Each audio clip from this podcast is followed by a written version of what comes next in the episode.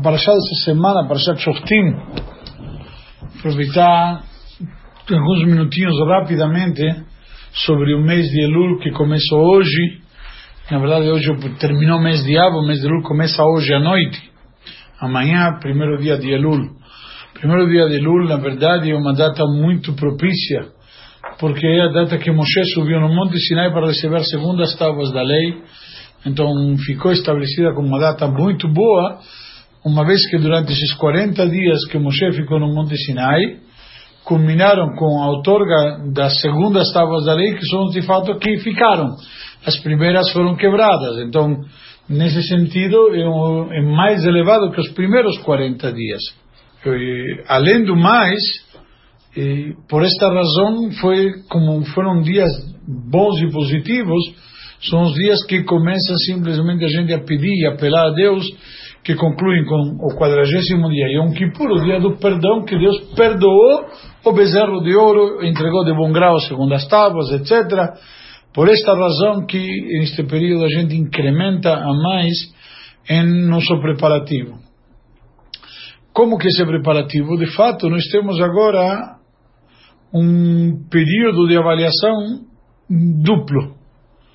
O mês de Elul é um período de análise onde primeiro analisamos o ano que passou e visando o ano por vir. Ou seja, quando a gente analisa, como está trazido claramente no Yom Yom, nós somos comparados a empresários que estão olhando e analisando a empresa, como a empresa está indo. Às vezes a empresa está faturando muito, mas está levando um baita de um prejuízo. Está vendendo a 10 o que custa 20. Então está vendendo muito, mas está queimando eventualmente estoque, às vezes é mais barato financeiramente, não economicamente, não é uma aula de economia, então, mas o conceito em geral, um conceito muito prático e real que a gente deve levar em consideração, que devemos reavaliar o que foi até agora e o que está por vir na frente. Um fechamento para a balança. Só que a gente não fecha para a balança, a gente continua trabalhando. Não é que fecha, a gente continua, não, não para nenhum dia. Só faz o balanço? Não, só faz não.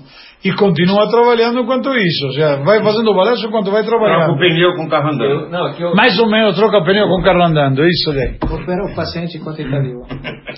Operar o paciente quando está morto não faz muito sentido. Mas. Pega a história cara mecânico. O... Mas o conceito, voltando ao assunto, a Parashá vai, vamos ver, vem um pouco de encontro disto, e tem algumas lições interessantes, vamos ver se a gente consegue analisar o tempo suficiente. Mas uma questão real, acho que vale a pena a gente mencionar, quando a gente faz um balanço, muitas vezes temos que ser muito honestos consigo mesmo, já conosco, se realmente temos um ideal do que queremos. Eu não estou brincando, estava dando um show semana passada sobre esse assunto. Uma pessoa falou, Rabino, mas a maioria das pessoas não tem, tem, objetivo geral, não é que analisa cada ano metas. Este ano quero atingir tal coisa, quero realizar. Ou seja, você fala de fazer um balanço do ano que se foi, a gente, a gente vive. Que não é empresa, às vezes, vai rolando, vai trabalhando, vai um médico, vai todo no consultório, vem paciente, tem cirurgia, tem retorno, sei lá o quê, ou tem parto, criança nasceu, tem, enfim, sempre tem, a vida vai rolando. Muitas vezes que a gente faz uma avaliação, que a gente estabelece metas. E realmente temos que, então falei, então está na hora de, de fazer isso. Porque muitas vezes a gente não coloca metas específicas, e o ano passou e o que que eu accomplish, o que que eu consegui, o que que eu realizei nesse ano. Eventualmente talvez estou feliz, mas realizei o que eu me estabeleci. Aliás, eu estabeleci metas para esse ano. Uma pessoa pode estabelecer metas empresarialmente. Vou abrir uma loja, vou abrir duas, vou abrir uma filial, vou abrir franquias ou vou trocar o, como chama, o estoque, remodelar, enfim, o patrimônio. Na nossa vida a gente muitas vezes não faz isso.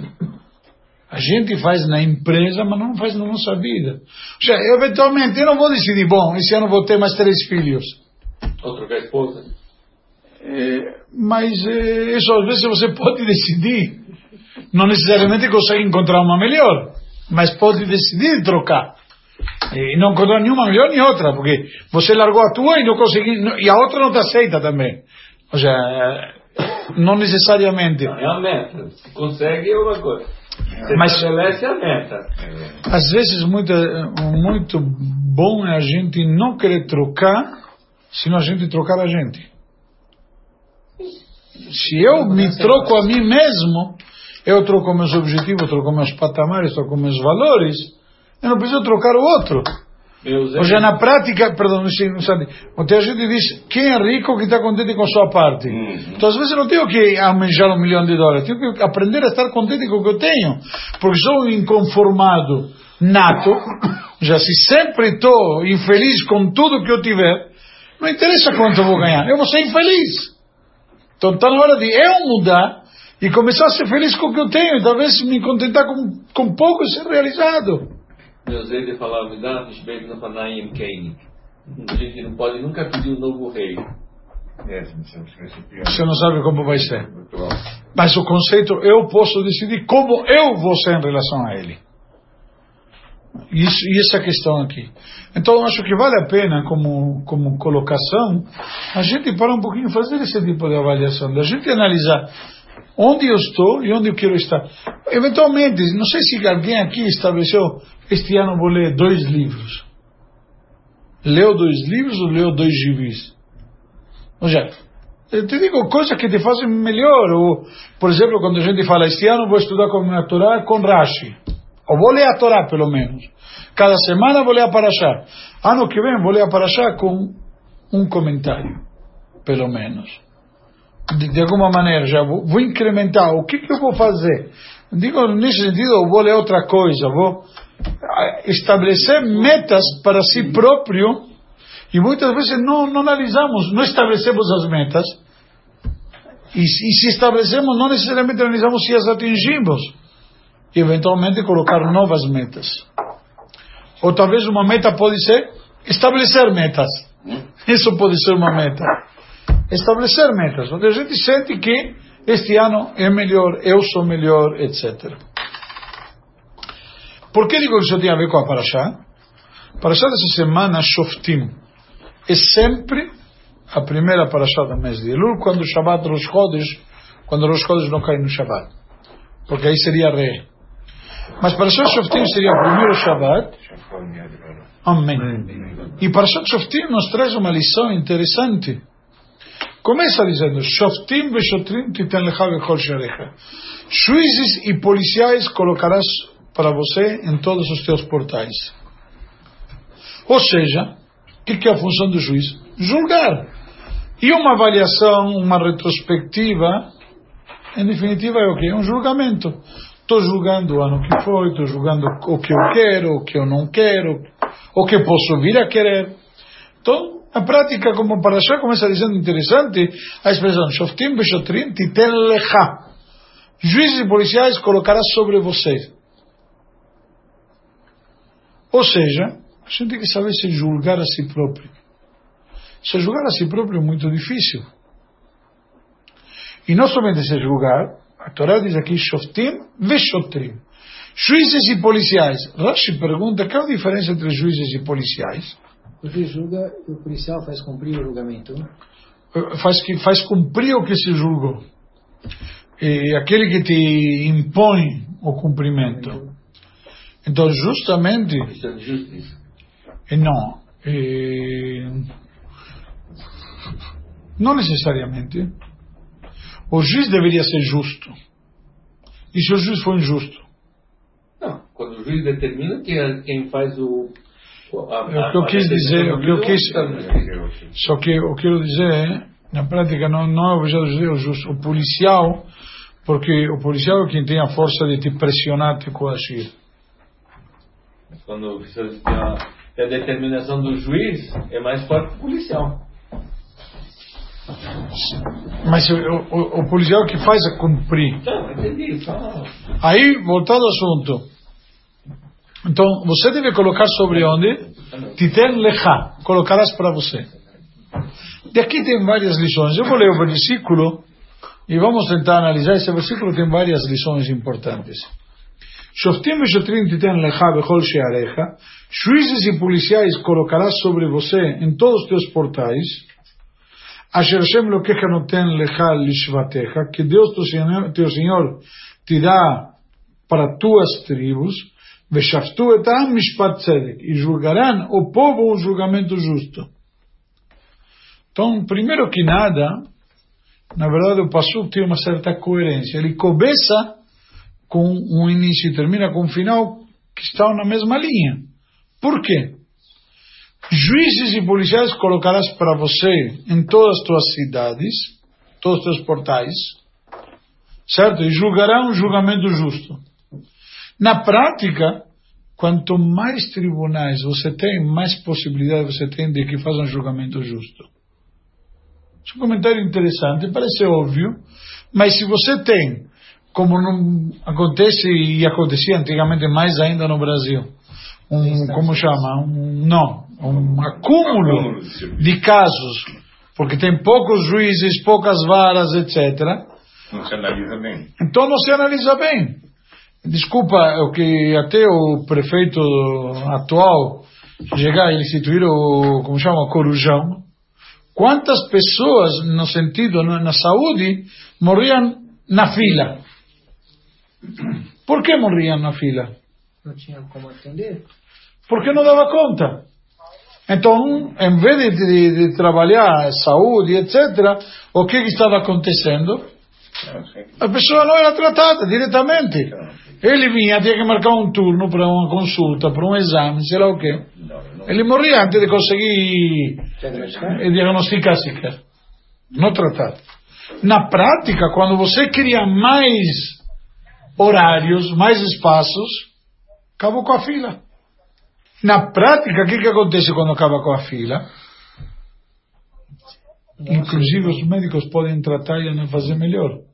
Quando você tem uma pressão, que você tem que fazer um, uma tomografia em 10 minutos, porque senão não dá, e tem que fazer o laudo em 5, quando o médico tem tempo, ele pode fazer uma análise, um estudo mais calmo, ser mais observador, prestar mais atenção. É simples, ele tem condições de julgar um julgamento justo. Ou seja, estou dando um exemplo na medicina, mas na justiça é a mesma coisa. Então, quando o, o juiz tem menos casos para analisar, porque tem mais tribunais, ele pode fazer. Então, isso que diz aqui a Torá. Os juízes e policiais colocarão para vocês em todos os teus portais, em todos os teus portões. Ou seja, portões. Ou seja, na prática, nós vemos como isto afeta diretamente o final do versículo. Se você incrementa. Não consegui entender A relação? Pessoa, aquela- eu vou colocar nos meus portais. Que, que, qual a analogia do- dos portais Já vamos chegar. Já vamos chegar aí. Então, por enquanto, na parte mais literal. Colocar nos portais da tua cidade, etc. Sim, mas é da pessoa. que- Já vamos chegar. Calma.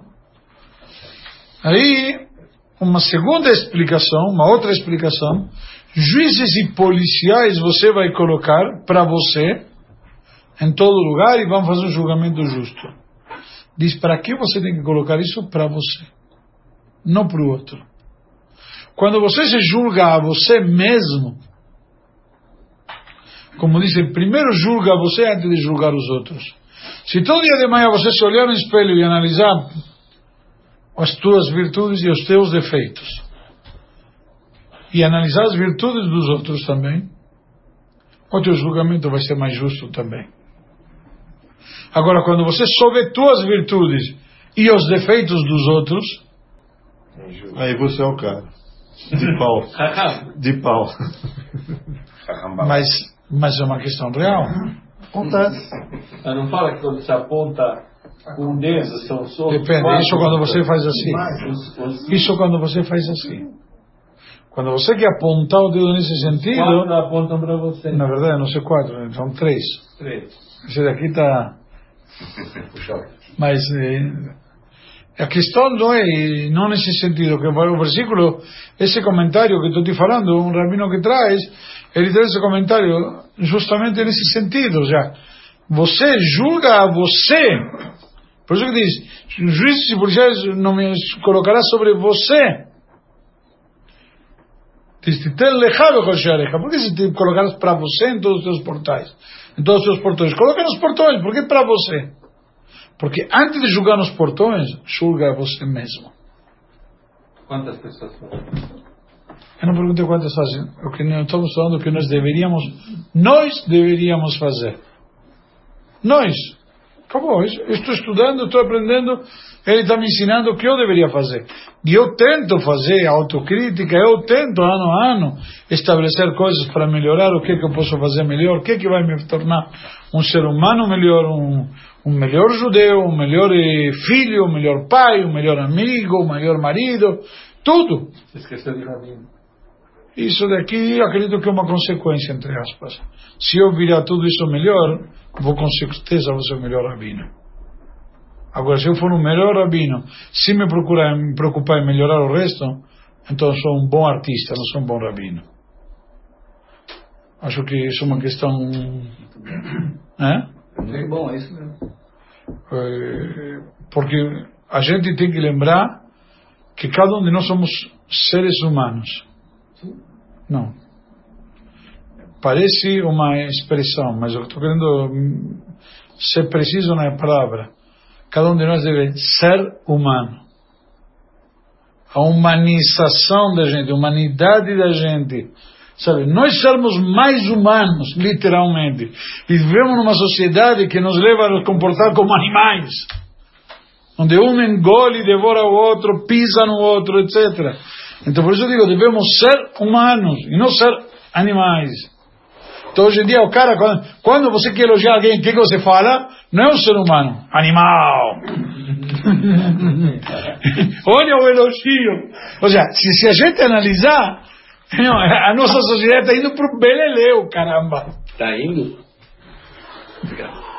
Otimista. Não, mas eu estou comentando simplesmente que, que a reflexão é, é válida. Então, quando cada um de nós se, se analisa a si mesmo, certo? Titen lechá, esse é o melhor começo. O titen lechá, coloca sobre você, julga a você. Se você se julga a você, automaticamente você vai ser. Se você é honesto consigo mesmo no teu julgamento, então você vai ver que o outro não é tão ruim. Porque o ser humano, por, por natureza, ele tem uma tendência, como dizem nossos sábios, Adam Karovet a pessoa é próxima de si mesmo. Então ele sempre tem uma desculpa que é bem normal, plausível e lógica Que justifica. que justifica seus erros, seus defeitos. Ah, não, eu não consigo porque ah, eu tenho mil coisas na cabeça. E outro que tem. Não sei se. Ou seja, se a gente analisar, peraí. Por que, que eu estou justificado de, de, de não vir no shacharit ou de qualquer coisa e outro não? Ou de não me esforçar para ser uma pessoa melhor. Em qualquer sentido. Eu falei antes uma frase muito interessante. Ser melhor marido, ser melhor amigo, ser melhor irmão, ser melhor parceiro, ser melhor pai. Quantos de nós, literalmente, estabelecemos isso como meta no ano passado? Quantos de nós realmente parou e falou: Eu quero este ano ser o melhor pai? E parou e pensou: Bom, como se consegue isto? O que significa? E provavelmente, se eu vou perguntar para todos e cada um de aqui que estamos aqui na mesa, que Baruch Hashem temos bem mais do que um minhã, vou perguntar o que, que significa para você ser o melhor pai, cada um vai dar uma, uma definição diferente. Com certeza. Valores, né? Cada um tem seus valores. Não, não, não, não. Com exceção do Marcelo que não tem filho ainda, Tá? mas todos que temos filhos vamos ter uma definição diferente do que significa ser o melhor pai. Sim. Ou seja, hoje em dia é normal o pai falar para o filho: espera, não tenho tempo, estou ocupado no celular. Quantos pais deixam o celular e se dedicam aos filhos? E quando você criar, e seu filho que é criancinha, ele é protelado pelo celular, quando, quando chegar na idade avançada, esse pai vai chamar filho, e o filho diz, pai, desculpa, estou no celular. Mas hoje acontece o contrário. Eu ligo para as minhas filhas, elas não me atendem. Elas estão em reunião, É estão no celular, estão jantando. Ah, depois eu falo, agora eu não posso falar. E eu já falei isso com muita gente e não é comigo, não é só minhas filhas que acontece isso. Elas são ótimas filhas. Mas todo mundo acontece isso. É assim. Mas não, é só, não é só o pai, não. Os filhos Eu- Parece que aprendeu assim também, não? Eu acho que não não tinha celular na época. Não, não era celular. não. era celular, mas isso que eu estou querendo Não, mas dizer. é, é um exemplo hoje em dia. é, As pessoas, Eu vou pais te dizer- avós brigam com os filhos para Para atenção. Eu vou te dizer uma coisa. Atenção, A atenção eu tenho, mas não imediata. É, a hora que quiser ela me há um problema real de atenção imediata. Há um problema real. eh, todos queremos imediato, mas ninguém está disposto a dar imediato. Em todos os sentidos. A mesma coisa, você vai pedir de cá? Rabino, falamos ano que vem. Conta comigo, ano que vem. E até lá. Mas quando ele precisa do rabino, é para ontem. Na prática, isso é uma questão real que acho que vale a pena a gente também avaliar. Porque nós também queremos imediatismo. E quando chega a hora de dar, não damos imediatismo. Isso é um defeito, acho que, de- na sociedade em que vivemos. Acho que a gente também não consegue mudar a sociedade, mas podemos mudar nós. Ser menos exigente no imediatismo e tentar ser mais eficientes em dar imediatismo. Acho que é uma questão que, um ponto muito bom, que pô, acredito faria nós sermos melhores. Por exemplo, o, Cada um faz sua parte. não que, cada um faz sua parte, isso em relação à sociedade. Mas se eu não conseguir conseguir, se eu não conseguir consertar a sociedade, a família, mas já melhorei. E isso já é válido. Porque o que estamos falando aqui, cada um melhorar ele. Obviamente, a soma da melhora de todos nós vai fazer que vamos ter uma sociedade melhor. Mas é uma questão real. Tenta. Só, só erra quem faz. Quem não faz não erra. Eu não. Quem não faz está errando também. Por não fazer. Sim, mas é. Só A omissão, eu acho que a omissão é um erro.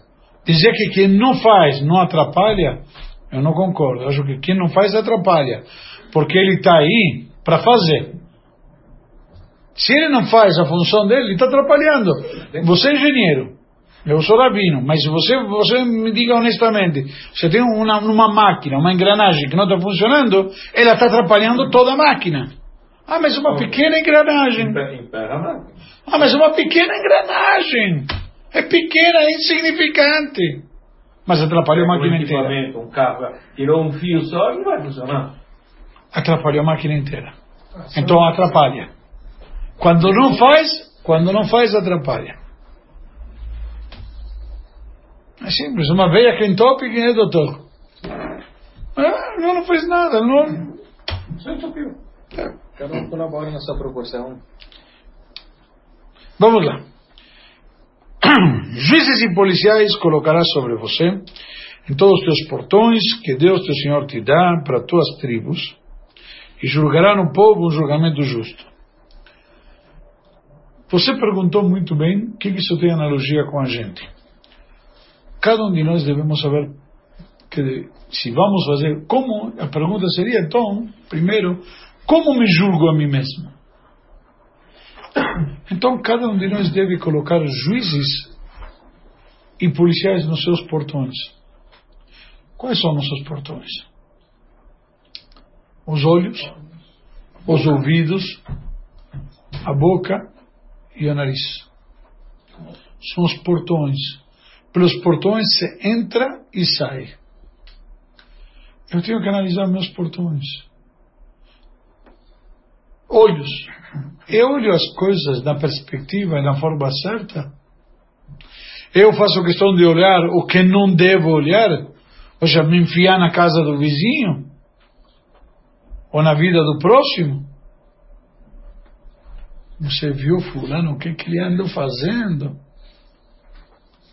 Fulano andou, levou a mala. E eu? E não conseguiu carregar. E eu? Já na prática devemos analisar cada um de nós. Os nossos olhos como está? Como estão esses portais dos nossos olhos?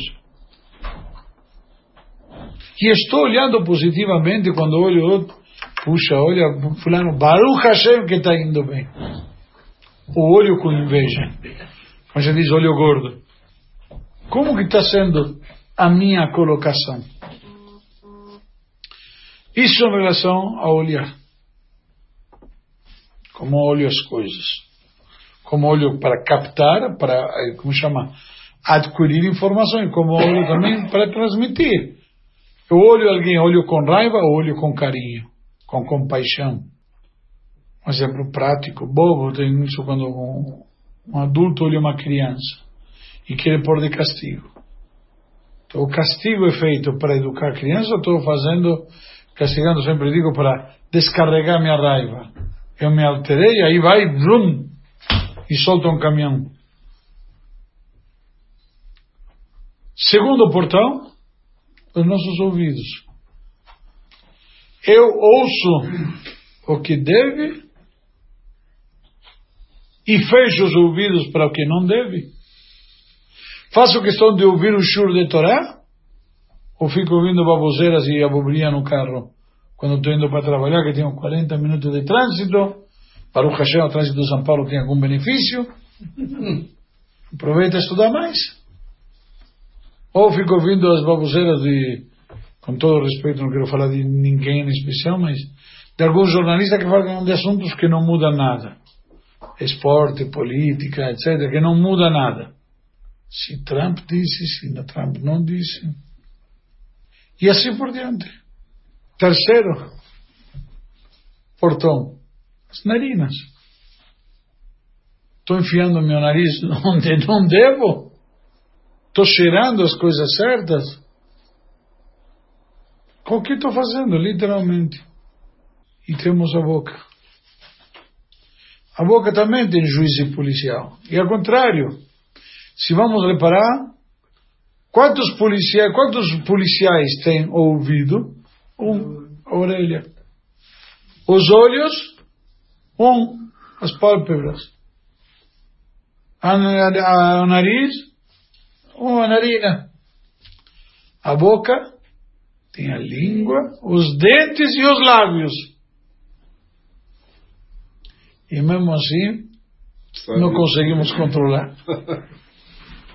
Não conseguimos controlar que sai muita besteira, como diz o Ricardo agora, e muitas vezes entra muita besteira.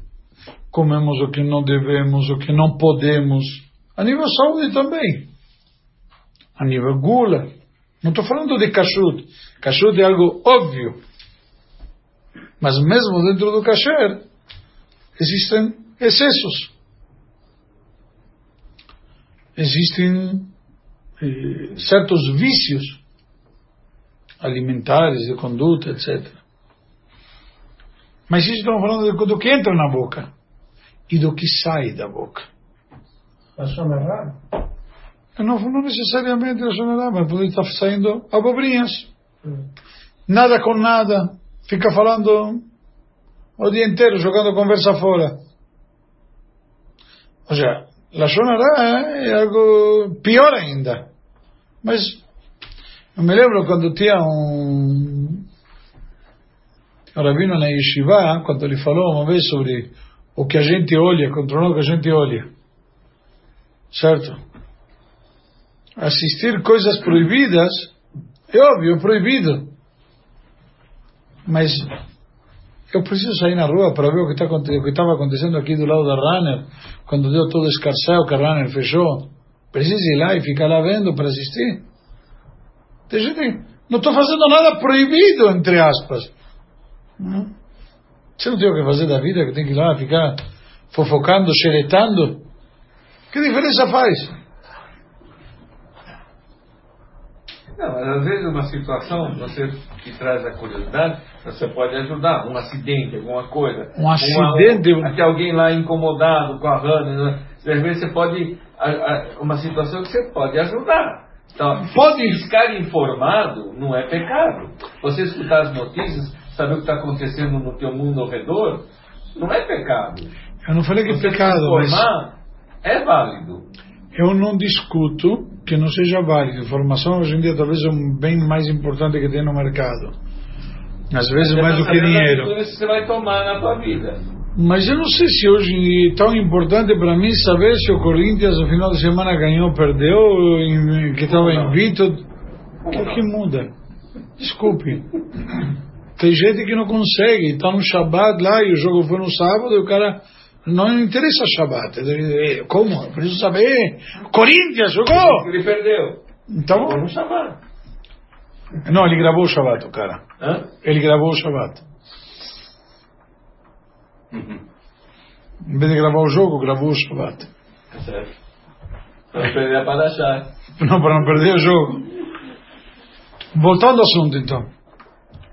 A gente, cada um de nós, temos que pôr os juízes e policiais aonde? No nossos. A gente tem lechá. Colocarás para você. Nos teus. Nos teus portões pessoais, particulares, você tem que colocar os juízes. E controlar e julgar bem o que que você está fazendo com teus portões. O que que está passando por eles. Que tipo de informação, que tipo de mercadoria, que tipo de produto passa aí. E isso é uma questão que devemos analisar com muito juízo. Hum, uma outra questão interessante, eh, na Parashá também, quando a gente analisa que de qualquer jeito tem uma regra que diz sempre, em qualquer situação que você vai julgar, e a gente julga muito, talvez não percebe que é intencional ou não, mas julgamos. Puxa, olha como fulano dirige. Está julgando. O, tem uma regra que diz Kshot atzmechat chilav achar kach acherim. Primeiro se julga a si próprio e depois julga os outros. Já na mesma situação, o que você faria? É muito fácil, às vezes, de pedir coisas para os outros. Não deixa. E você faria isso que você está pedindo? É, ele troca de papéis, que se for no lugar da pessoa. Exatamente, tem que ser colocar no lugar da pessoa para ver se você faria exatamente isso. E e uma coisa fundamental: isso vai te ajudar para julgar o outro se você utilizar o mesmo parâmetro. O mesmo parâmetro de exigência, o mesmo parâmetro de critério, com outro que você usa consigo mesmo. Uma coisa semelhante, eh, se a pessoa vê os defeitos no outro e as virtudes em si próprio, nunca vai ser, como diz o final da Pasuk, Mishpat Tzedek, nunca vai fazer um julgamento justo. A, a, a, como chama? O, o outro lado da moeda daquilo que falamos antes. Uma questão importante também, a Torá nos traz aqui umas regras. Como a gente consegue isto? Faz o quê? Regras, vamos dizer, umas dicas. Como se consegue? Então, tu continuar dizendo. Lotate mishpat, não distorça o julgamento. Lotakir panim, não demonstre favoritismo. Como que isso de demonstrar favoritismo? De repente um, oi, tudo bem? Como vai? Tudo tempo, família, tudo jóia? Boa tarde, boa tarde. Para um é boa tarde, boa tarde. Para outro, como vai? Eu sou juiz justo. Eu sou justo. Só que acontece, Rashi traz um comentário muito interessante. Qual o problema do favoritismo? Por quê? Porque sou favorito. Que que significa? Qual o problema do favoritismo? Se eu entro e cumprimento você calorosamente e outro, boa tarde, boa tarde. Qual o problema? Isso vai, vai afetar o meu, meu discernimento? O meu senso de justiça? O meu conhecimento da lei? Não. Eu posso ser justo do mesmo jeito. Mas Rashi faz um comentário muito interessante. Por que, que a Torá proíbe então?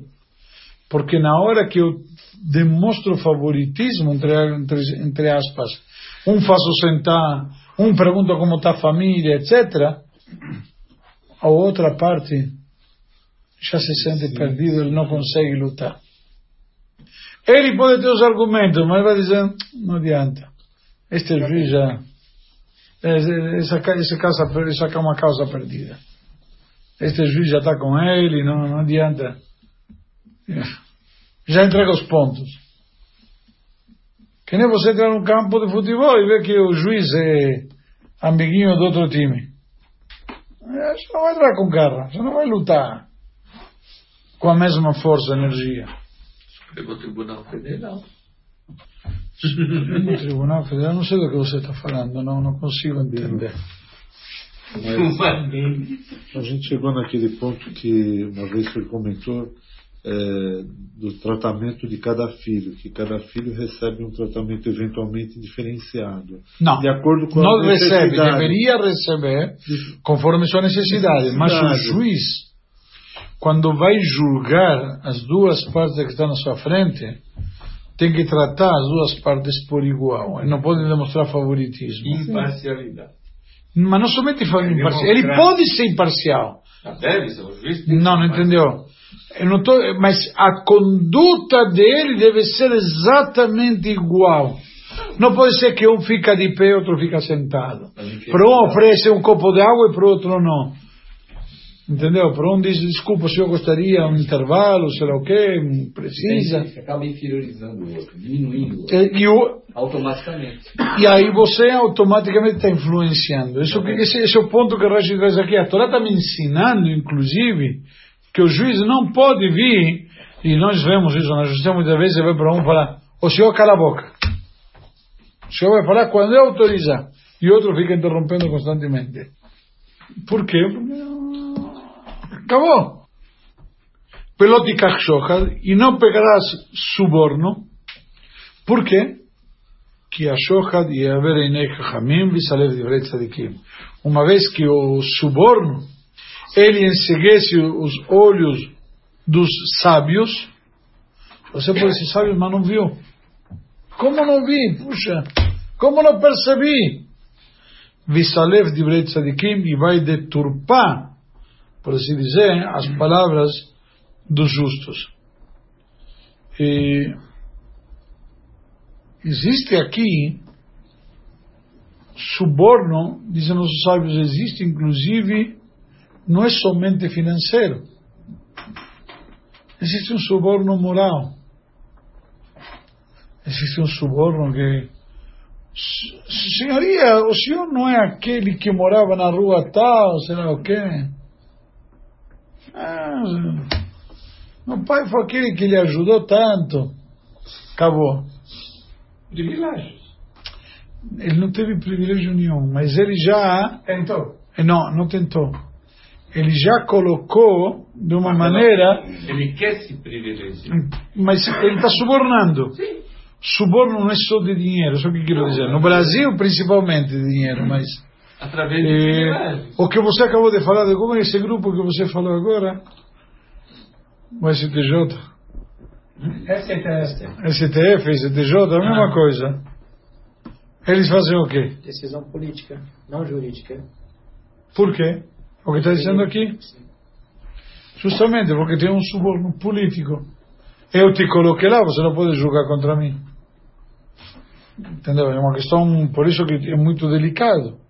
Várias pessoas que compõem. E eu vou contar para vocês uma coisa, eh, entre aspas. Já faz alguns anos que eu, como rabino, parei de participar de Din Torah. Alguns anos. Por quê? Eu acho que todo rabino é de julgamento rabínico. Que às vezes tem gente da sua comunidade. Né? Não, porque muitas vezes, ou direto ou indiretamente da minha comunidade, e a pessoa está acostumada que ah, o Rabino Malovani é aquele que dá pirulito para meus filhos, aquele que me abraça e me beija. Rabino, você pode julgar o meu caso com fulano?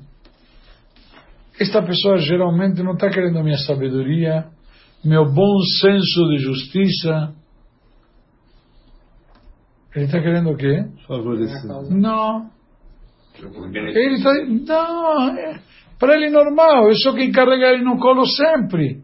Quem amaga, apaga suas mágoas, aquele que consola na dor, no, no sofrimento.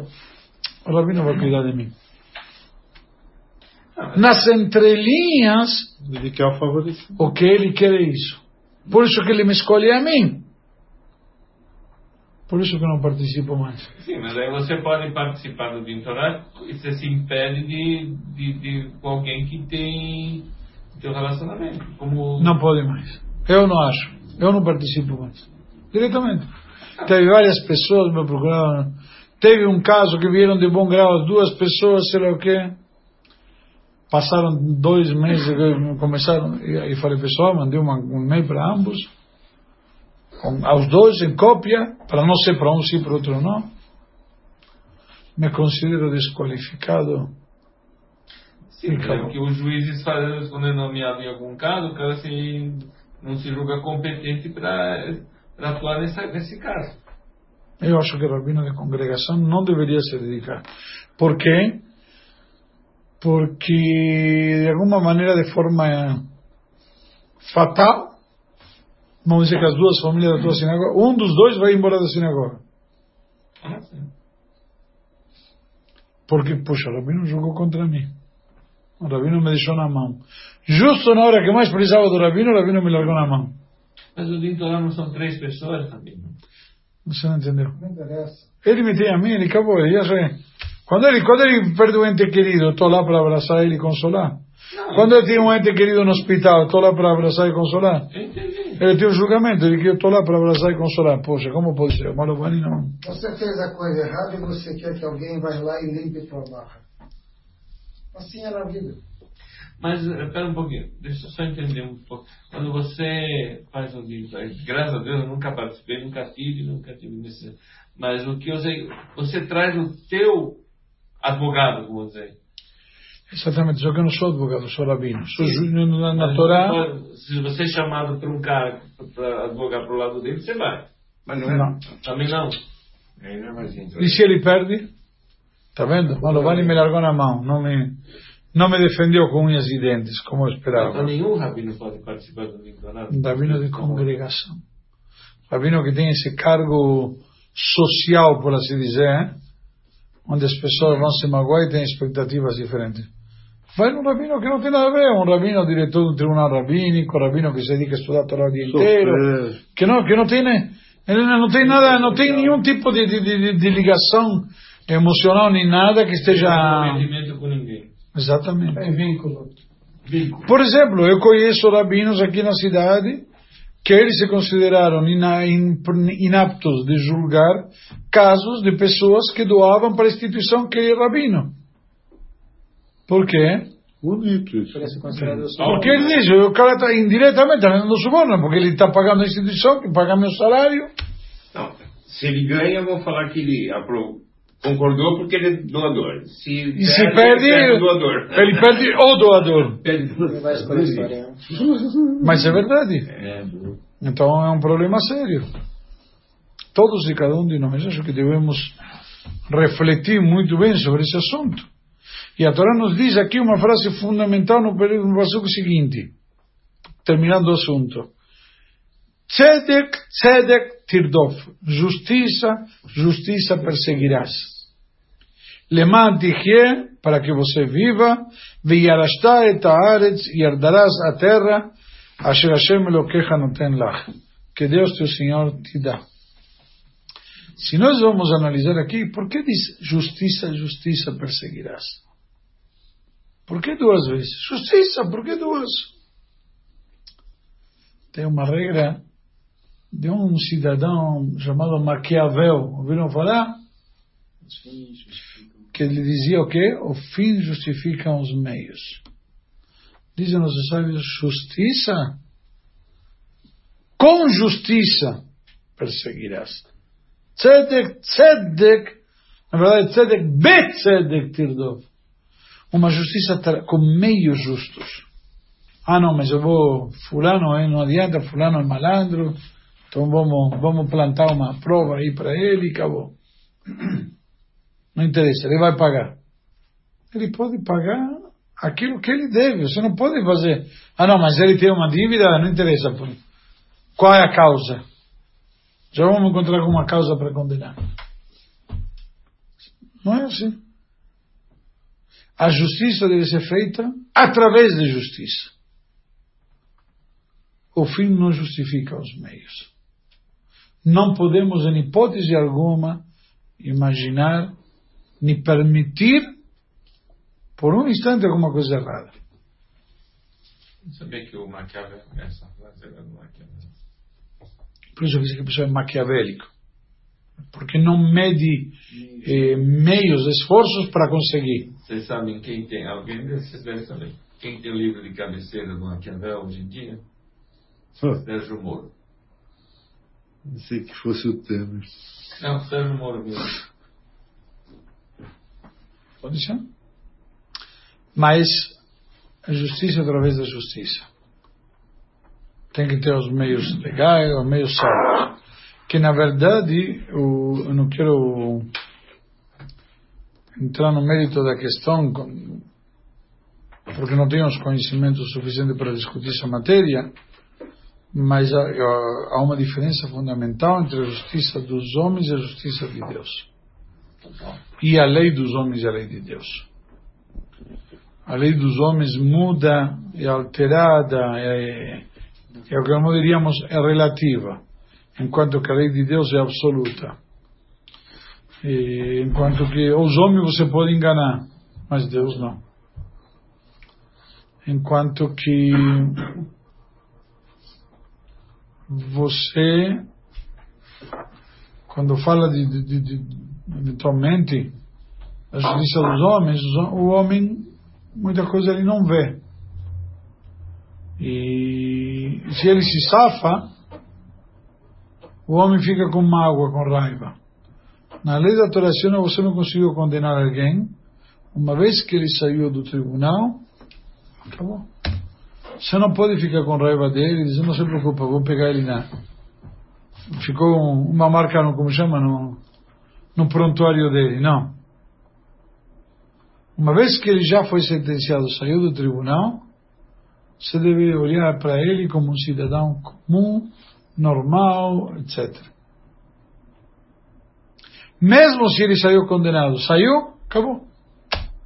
Ele paga a condena, pagou a dívida, não tem mais nada, acabou, está limpo.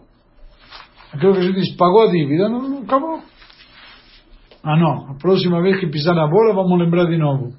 Não tenho que lembrar, acabou, não deve nada. É uma questão, uma colocação diferente. Por isso que a Torá frisa aqui, tzedek, tzedek. Duas vezes. Isso em relação à justiça divina, você está falando. Daqui da Torá. Ou seja, na prática, você deve procurar, inclusive, tzedek, tzedek, tirdov, tem que ter o ênfase, Rashi diz, por que, que tem esse ênfase de tzedek, tzedek duas vezes? Não somente que tem que ser os meios de acordo também, sino procure um tribunal bom, que seja honesto, um tribunal que seja justo. Não somente um tribunal, um tribunal que seja justo. E não um tribunal, tem gente que, por exemplo, não estou muito afim de jejuar este, este jejum. Então eu vou procurar qual é o rabino mais leniente. Tem pessoa que tem, como chama? É, Condescendente. teve, outro dia teve uma pessoa que estava perguntando como ele está, ele faz uma cirurgia muito complicada. Estou perguntando para como como está.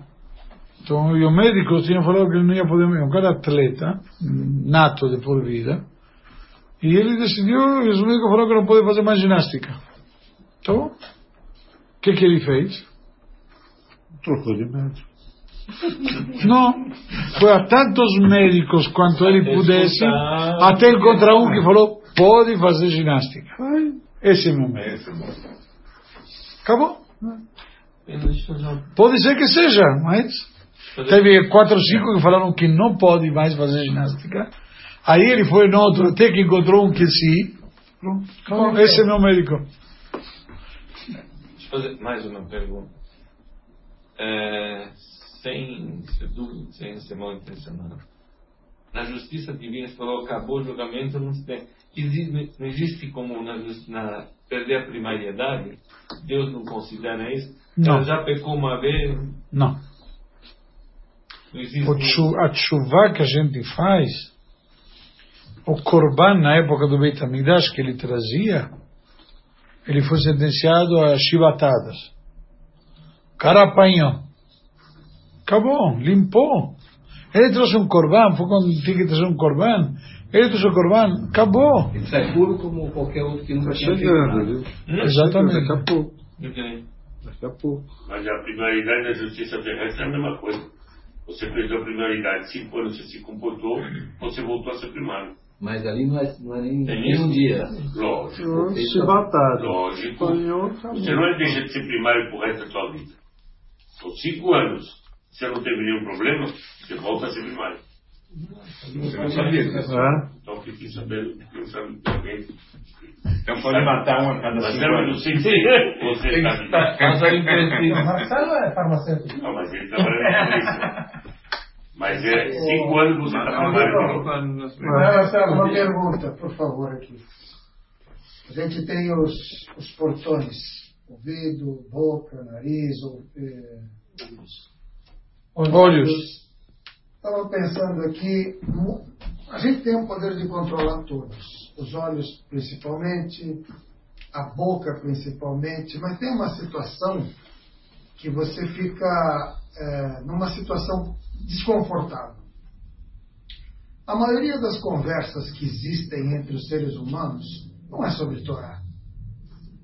A maioria das conversas ou é abobrinha ou é lachonará. A pergunta que eu faço é o seguinte: você está ouvindo, você está no meio de uma conversa dessa, está ali e começa alguém a falar uma coisa desse tipo para você. Como se comportar sem ofender o outro? Como, como sair dessa situação? Eu, eu sinto essa dificuldade. Muitas vezes a gente está ali e aquela conversa que não, não leva a nada. Eu concordo contigo. Tinha uma vez que perguntaram para um homem muito sábio eh,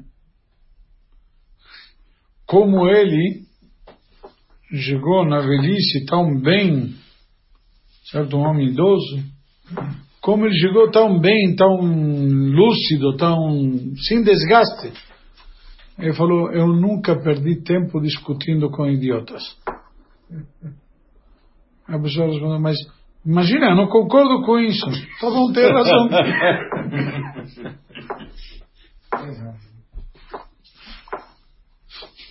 Tá bom, tem razão. Entendeu? Você ouve nada. Nem ouve, que ouvir já faz mal. Você entendeu, você entendeu, eh, você entendeu o exemplo? Tem uns rabinos que você começa a falar alguma coisa, não, mas não Mas você também não pode ser tão rígido. Calma. Não é o dia inteiro. Calma, calma, calma, calma, calma. Eu não estou sendo rígido nem nada. Ele está colocando a realidade dele. É, Ele diz, a realidade dele é essa. Você não pode dizer que não é. Você não convive a realidade dele. Calma. Eu entendo. Eu não estou dizendo que ele está radicalizando nem nada. Acabou, essa é a realidade que ele vive. Então, eu não preciso fazer. Não me diga! Não preciso fazer nenhum teatro, nem ofender, nem nada. Acabou. Tem razão. Me viro e vou embora. Entra, entra por um ouvido e sai pelo outro. Acabou, sai. Não necessariamente. não Nós temos que- Sabe que, vou te explicar por quê. Que você falou uma coisa que é uma resposta interessante e eu não concordo. Porque nada entra por um ouvido e sai por outro, porque a, a nossa cabeça não é oca. Se a cabeça fosse vazia, entra por um ouvido e sai pelo outro, não faz nada. O problema é que quanto passa por dentro, Ah, ele vai, ele vai corroendo. Então você tem que ter, evitar ouvir. Por isso que falamos os juízes e policiais daquilo que a gente ouve também. Porque senão, ah, ouve, qual o problema?